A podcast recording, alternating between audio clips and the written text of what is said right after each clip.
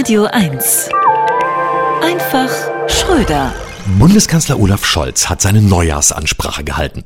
Ich weiß nicht mehr genau, was er gesagt hat, aber das liegt nicht an mir.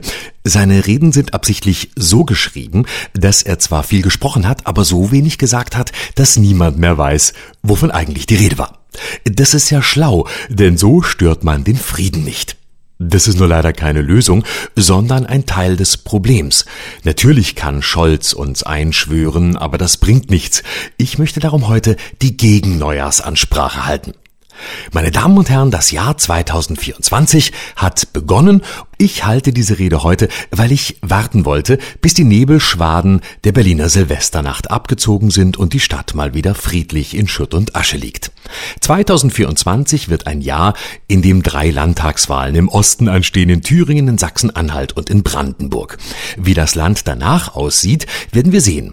Möglicherweise sind diese oft verspotteten Bundesländer ein Seismograph. Sie könnten uns zeigen, dass die Demokratie nur eine kurze Phase in der Menschheitsgeschichte war bzw. gewesen sein wird.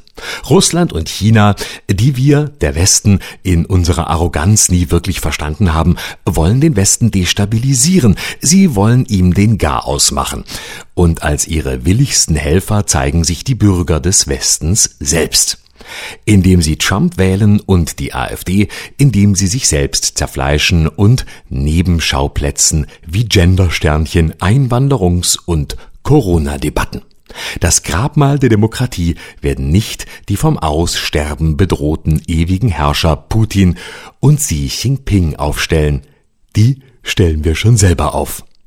Eine Linke, die sich teilt in Putin-Trolle und Hamas-Trolle, dazwischen bis zur Kenntlichkeit entstellte Blendgranaten wie Olaf Scholz und seine SPD. Eine Linke, die Solidarität postuliert und unsolidarisch ist vor allem den eigenen Leuten gegenüber. Ja, meine Damen und Herren, die Zeiten sind düster und das gilt es erstmal anzuerkennen. Und das Gute ist, eine Lösung habe ich auch nicht. Und ich tue auch nicht so, als ob. Florian Schröder auf Radio 1.